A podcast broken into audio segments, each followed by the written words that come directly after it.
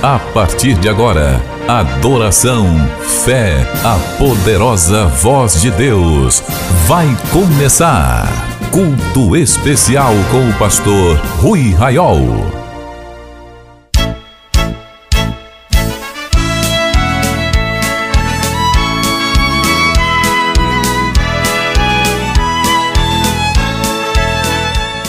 Meus irmãos e irmãs, a paz do Senhor, eu quero com alegria convidá-los a orar comigo agora durante a abertura deste culto. Senhor, nosso Deus e nosso Pai, nós glorificamos ao seu nome, Pai, pela oportunidade que temos de mais uma vez, Senhor, chegarmos diante de Sua presença para reunidos, Senhor, adorar o seu nome, bem dizer o seu nome, pois o seu nome está acima de todo nome e acima de todo poder e nenhum outro há salvação a não ser em nome de Jesus Cristo. Pai, nós oramos neste dia diante de Sua presença, o Pai, para lhe agradecer por todas as coisas, pedir que o Senhor nos abençoe durante estes 30 minutos de culto, Senhor, que sejamos grandemente edificados pela Sua palavra. Ó Deus, nós oramos que o Senhor estenda a Sua mão para socorrer os que estão aflitos, angustiados, enfermos, os que estão, Senhor, muito atribulados, pedindo, Senhor, refrigério, consolo, Pai, e a operação dos seus milagres, Senhor. Nós oramos agradecidos no precioso nome de Jesus.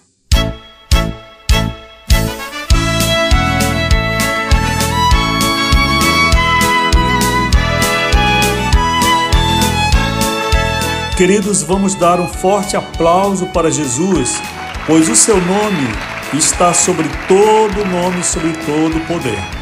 A Jesus, o Rei da Glória, seja todo louvor e toda a adoração. A gente vai abrir agora a harpa cristã no hino 124, que nos fala da verdadeira adoração. 124, adoremos o nome de Jesus.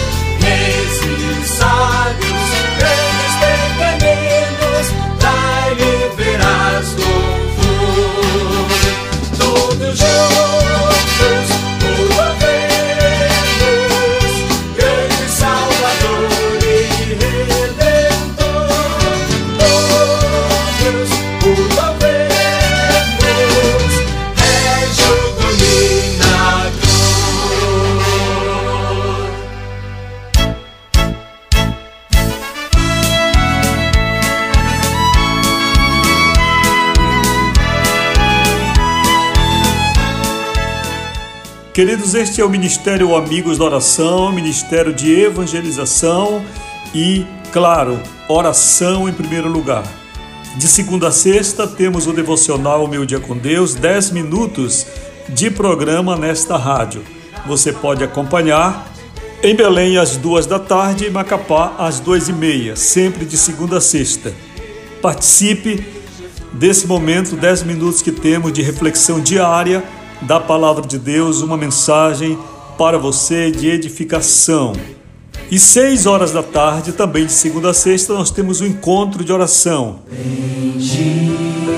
Durante a bendita hora de oração. Vamos ouvir um pouquinho aqui desse instrumental, dessa vinheta, que é a abertura desse momento de comunhão com Deus que temos todas as seis horas de segunda a sexta. Você se inscreve, manda um WhatsApp para a gente agora para o 91 9 8094 5525. 91 9 80 94 5525 ou pelo site ruiraiol.com.br e você diz: Eu quero receber, quero receber a oração. Você vai receber então, seis da tarde, pontualmente, uma oração e essa trilha musical bonita para você orar. Se você não puder orar seis horas da tarde, então você pode orar um pouco depois, de noite, mas ore pelo menos alguns minutos diante de Deus e também permita que alguém ore por ti nessa oração curta que a gente manda para você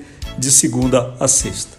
E no dia 31 deste mês, que é terça-feira, nós vamos ter o nosso Dia Nacional de Oração. Um dia que nós dedicamos uma vez por ano para a gente entrar na presença de Deus de um modo especial. A semelhança do que Israel fazia no chamado Dia Nacional de Expiação ou da Expiação, que é perdão de pecados, era para eles de purificação, em que o sumo sacerdote entrava na presença de Deus no lugar santo dos santos, uma vez por ano, para apresentar sacrifício por todo o Israel. Nós também vamos entrar no Santo dos Santos pelo novo e vivo caminho que Cristo nos consagrou pela sua carne, vamos entrar na presença do Pai para apresentar a nossa vida. E esta oração são diferentes. A gente vai se apresentar então ao Pai, vamos conversar com Ele, pedir perdão do que temos feito, pedir ainda continuidade nesta jornada em 2023. E este é o dia, Dia Nacional de Oração, que coincide com o Dia da Reforma. Nós temos escolhido esta data, 31 de outubro, para em todos os anos termos o nosso Dia Nacional de Oração. Durante esse dia, eu estarei orando com você no devocional. Você poderá orar comigo também durante 10 minutos em nosso programa diário Devocional Meu Dia com Deus. Então, vá se preparando para no dia 31 orar de uma maneira diferente e contar com muitas intercessões também a seu favor.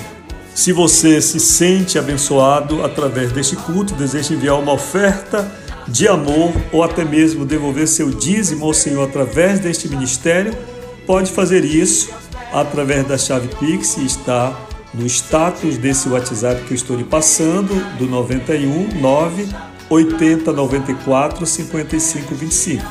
Ou entre no site ruiraiol.com.br e você tem mais informações de como fazer essa oferta. Mas seja grato ao Senhor se você tem sido edificado. Saiba que em alguns lugares este programa de culto também é contratado e nós temos muitas despesas com edição e com muita coisa para que você possa ter esse momento de pregação da palavra de Deus, de adoração. Vamos à mensagem de Deus.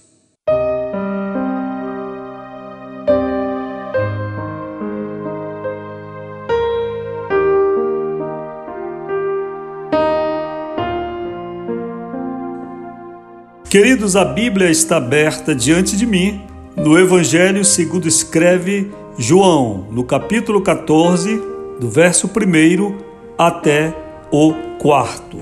Eu vou ler a nova versão internacional que diz assim: Não se perturbe o coração de vocês. Creio em Deus, creiam também em mim. Na casa de meu pai há muitos aposentos. Se não fosse assim, eu lhes teria dito: Vou preparar-lhes lugar. E se eu for e lhes preparar lugar, voltarei e os levarei para mim, para que vocês estejam onde eu estiver. Vocês conhecem o caminho para onde vou. Queridos, já por muitas vezes temos falado esta palavra, e minha oração é que hoje o Senhor coloque em minha boca uma mensagem, como sempre tem feito, uma mensagem nova, para que a gente possa refletir. Quando prego a palavra, eu não tenho nada diante de mim a não ser o texto da Escritura, e que geralmente é aberta neste momento, sem nenhum uma preparação prévia, mas entendo que com uma vida preparada e com o chamamento de Deus para pregar essa palavra. Não se perturbe o coração de vocês. Creiam em Deus, creiam também em mim. Na casa de meu pai há muitos aposentos. Vou preparar-lhes lugar. Quando a gente lê as palavras de Jesus no contexto do Novo Testamento, que é onde nós temos os quatro evangelhos, nós precisamos ter alguma noção da vida em Israel, da vida na Palestina e a própria história dos judeus. Porque Jesus, quando fala esta palavra, os primeiros destinatários, ou seja, os destinatários diretos desta palavra, não somos nós. Muita coisa do que nós recebemos e aplicamos da Bíblia, nós fazemos isto por uma aplicação indireta e que, claro, na sua grande parte de nossa leitura e dessa aplicação, é verdadeiro o significado e a apreensão desse conteúdo que fazemos, mas em grande parte não foi dirigida a nós, primariamente, diretamente, essa palavra. E aqui nós temos este exemplo. Jesus falava para os discípulos, este é o momento em que Jesus está confortando o coração dos discípulos, daqueles seguidores presenciais daqueles que haviam estado com ele durante os três anos de ministério, daqueles que conheciam os irmãos de Jesus, a mãe de Jesus. A Escritura, a Bíblia é tão clara em apresentar a família de Jesus, as irmãs e irmãos de Jesus, conheciam a casa onde Jesus morava, em Cafarnaum, conheciam certamente a história da casa onde Jesus nasceu, em Belém, e de Nazaré, onde Jesus viveu a sua infância, quando voltou do exílio no Egito. É dentro desse contexto que Jesus fala com eles. Eles são, aqueles discípulos, os destinatários diretos desta palavra. E enquanto judeus, contemporâneos de Jesus, eles compreendiam com muita clareza o que talvez nós não tenhamos a facilidade de compreender. Quando Jesus diz a eles: Não se perturbe o coração de vocês, creiam em Deus, creiam também em mim. Ele está colocando para eles a esperança que a Bíblia trabalha sempre para com o povo de Israel. A nação de Israel é uma nação que foi constituída debaixo de um comando divino. E nós temos uma história judaica que passa pela história de Moisés, pela história ainda anterior a Moisés de Abraão, Isaac e Jacó, e depois pela Palestina, conquista da terra prometida e a nação se constituindo e chegando ao seu apogeu através ou durante os reinados de Davi e Salomão. E depois o reino se dividiu e assim a história teve sequência até este momento em que Jesus está falando com os discípulos. E nesta linha histórica dos judeus, desde Abraão até Jesus, quem fala agora com os discípulos, nós temos claramente uma condução divina, um chamado divino, um milagre operado. É assim no chamado de Abraão, é assim na promessa da descendência, é assim no nascimento de Isaac, é assim na vida de Isaac, na vida de Jacó, na vida das tribos que provieram dele. Então, esta é a palavra inicial dentro desse contexto. Antes de entrar em detalhes, Jesus disse: vocês precisam não se perturbar, ter o coração tranquilo. Vocês precisam ainda continuar crendo, primeiro, em Deus. Olhem, primeiro pilar da nossa fé cristã é crer no Pai, é crer em Deus. E segundo e último é crer também em Jesus, é crer em mim, disse Jesus. E você me perguntaria, pastor, e o Espírito Santo está fora? Não, o Espírito Santo não está fora, pois Jesus vai dizer a eles, aqui mesmo neste capítulo, que ele pediria ao Pai, ao Pai, e ele, o Pai, concederia outro consolador que viria ocupar o papel de Jesus. Mas se você quiser conhecer os protagonistas da história bíblica, da revelação, você vai ter um tratamento com o Pai e com o Filho. E o Espírito Santo ele veio para glorificar o Filho, para confirmar a obra do Filho, para concluir a obra que o Filho iniciou.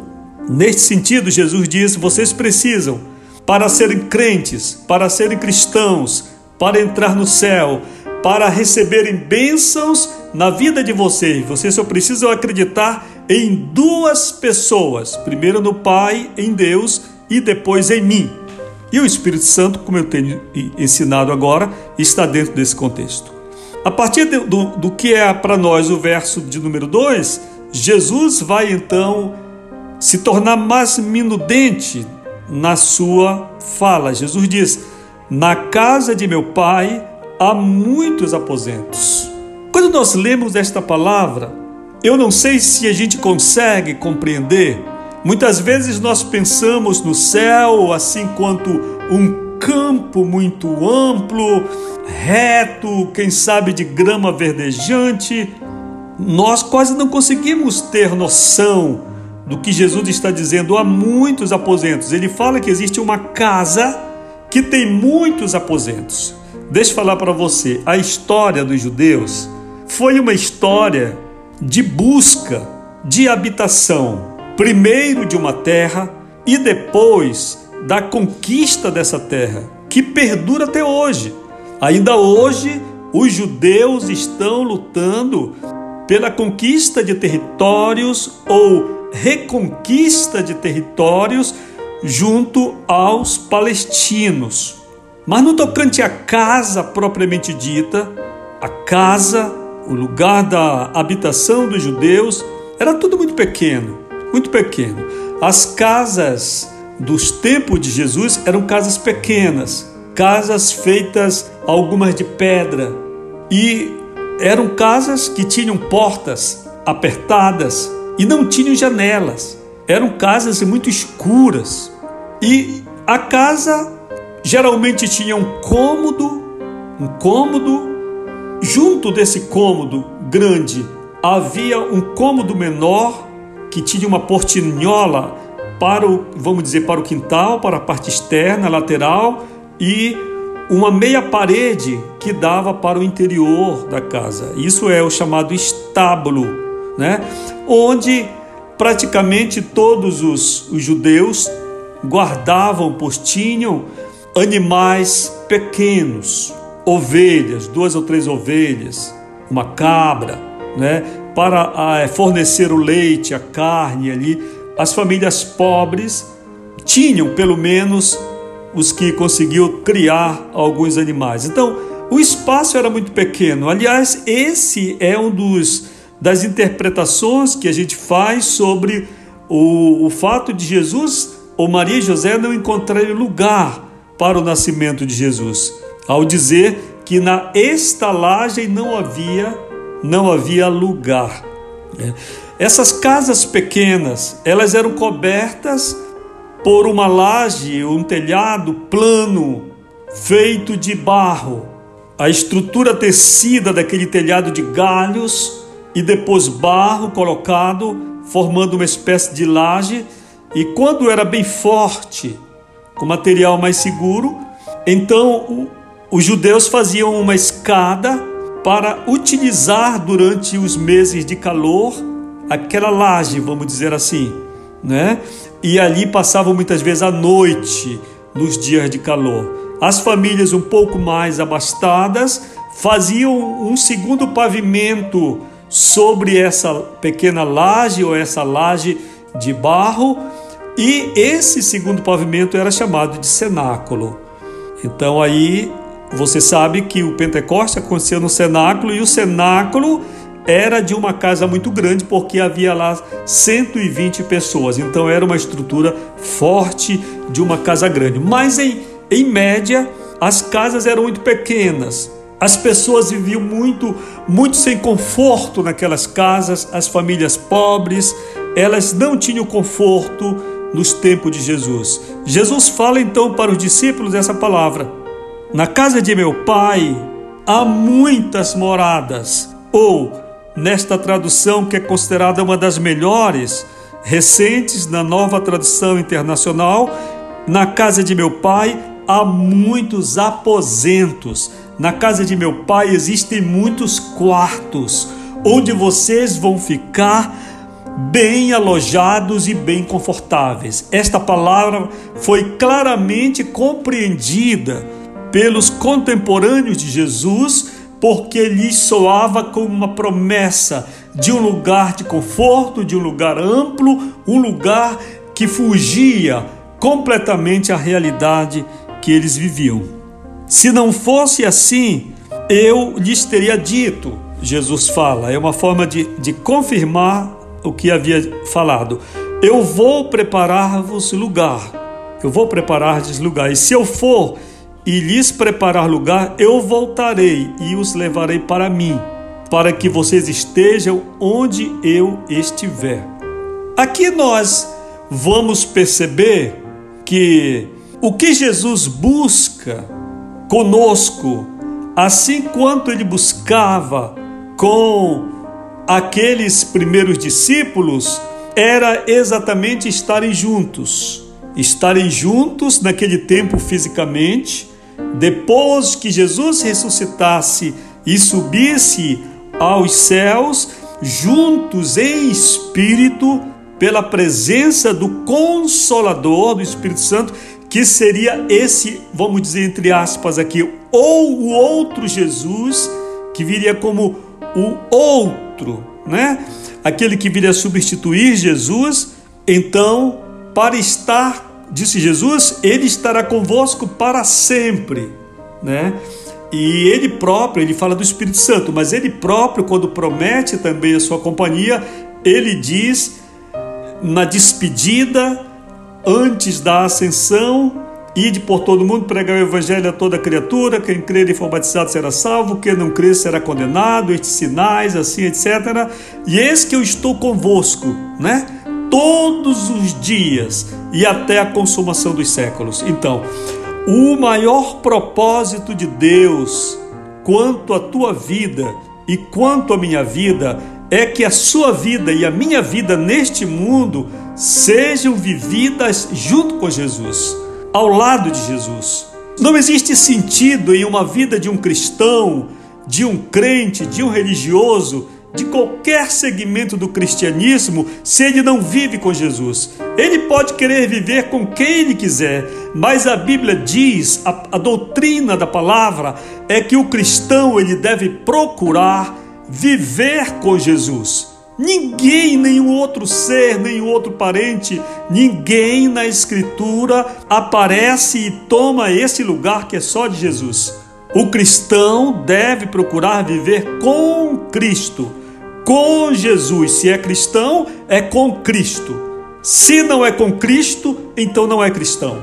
Pode dar outro nome para o religioso, mas o cristão, ele vive com Cristo e Cristo vive com ele neste mundo é o relacionamento de amor. O discípulo obedece ao seu Senhor e o Senhor está junto do seu servo, junto da sua serva. É uma parceria, é uma amizade, é um amor profundo. E depois, pastor, depois vem a sequência, a eternidade, a vida eterna. Este contexto que Jesus apresenta de que ele vai ou foi ao céu preparar lugar. E o anúncio de que na casa de Deus existem muitos aposentos, muitos quartos, para você que é luxento, muitas suítes, né? Não sei se tem banheira com hidromassagem, essas coisas aí com água morna, não sei, mas conforto, lugar, espaço para todos viverem a eternidade é o que Jesus promete quando ele anuncia que o céu, a glória, a casa de seu Pai é ampla com muitos quartos, com muitos aposentos. Esta é a sequência da vida neste mundo. Aquele que não viveu com Jesus aqui, não poderá viver na eternidade com Ele.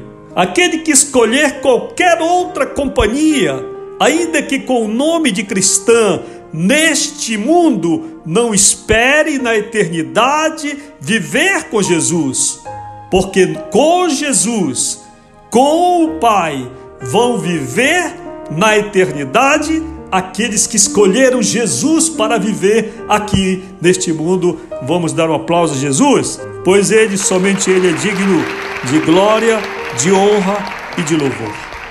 Então Jesus lança uma palavra de desafio, e é uma palavra de autenticação do que ele está dizendo, e é uma palavra de confirmação do que ele está dizendo quanto à promessa.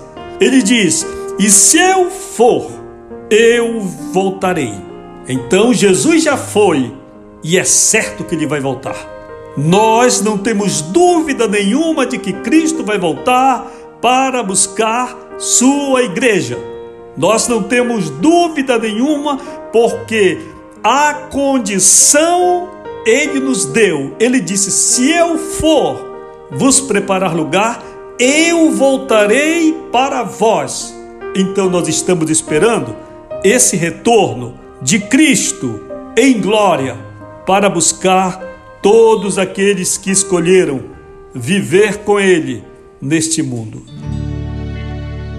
Que a graça do Senhor Jesus Cristo, o amor de Deus, nosso Pai, a comunhão e a consolação do Espírito Santo seja conosco, hoje e sempre.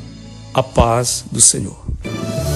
Milhares de vidas edificadas, salvação, cura. A mensagem transformadora do Evangelho. O que você pode fazer por isto? Envie hoje uma oferta de amor para Amigos da Oração Ministério Evangelístico. Bradesco, agência 1396, dígito 0. Conta corrente 81225, dígito 0. Caixa Econômica, agência 1314. Conta corrente 2769, dígito 8. Operação 003.